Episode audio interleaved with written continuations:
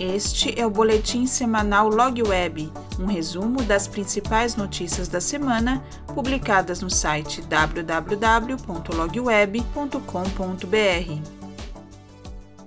Olá, eu sou Carol Gonçalves, jornalista da Log Web.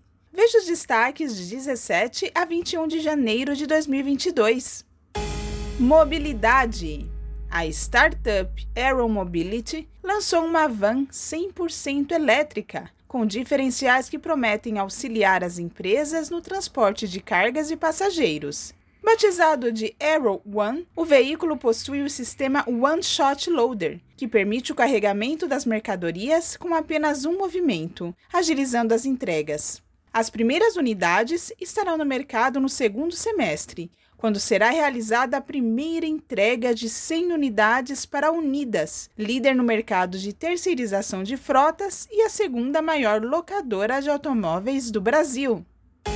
Logística portuária. O leilão da Companhia Docas do Espírito Santo, primeira desestatização portuária da história do Brasil, já tem data marcada. Com a aprovação do edital de licitação pelo BNDES, o certame, que prevê a transferência do controle da companhia e a concessão dos portos de Vitória e Barra do Riacho, será realizado em 25 de março, na Bolsa de Valores de São Paulo. Com vigência de 35 anos, prorrogável por mais 5, o contrato tem previsão de 334,8 milhões de reais em investimentos privados, além de aproximadamente 1 bilhão de reais para custear as despesas operacionais. A desestatização vai trazer muito mais flexibilidade em termos de gestão, o que implica mais facilidade na construção de inovações para os atuais arrendatários e para atrair investimentos de forma mais rápida, afirmou o ministro da Infraestrutura, Tarcísio Gomes de Freitas. Vagas. Com mais de 20 anos de experiência no transporte rodoviário de cargas, a Lotrans Transporte e Logística está com vaga aberta para carreteiro em Mogi Guaçu, São Paulo. Os interessados deverão enviar o currículo para o e-mail trabalheconosco@lotrans.com.br, colocando no assunto vaga para motorista carreteiro. Veículos. Ampliando sua atuação no segmento de semipesados, a DAF Caminhões Brasil anunciou o novo DAF CF, com motor Pacar GR7 de 6,7 litros, em chassi rígido. Disponível nas versões 6x2, com PBT de 23 toneladas, e 8x2, com PBT de 29 toneladas, o caminhão foi produzido na fábrica de Ponta Grossa, no Paraná, e chega às concessionárias a partir de fevereiro. O modelo foi especialmente desenvolvido para atender ao setor de distribuição, oferecendo a cabine mais confortável deste segmento, segundo a empresa, além de robustez, alto desempenho e baixo consumo de combustível. O público-alvo são os profissionais autônomos e os pequenos produtores, com foco na distribuição de até 35 toneladas. Logística de alimentos. A Minerva Foods, considerada a líder em exportação de carne bovina na América do Sul e uma das maiores empresas na produção e comercialização de carne in natura e seus derivados da região, anuncia a primeira edição do Pitch Deck Logística, Trata-se de uma nova oportunidade para o desenvolvimento de projetos com foco em todos os modais de entrega, a fim de promover melhorias em eficiência operacional, disseminação de melhores práticas sustentáveis na cadeia logística e fomento do tema no segmento. Os interessados podem cadastrar os projetos até o dia 26 de janeiro pelo site minervafoods.com/pitchdecklog Acesse a notícia no site da LogWeb e saiba mais.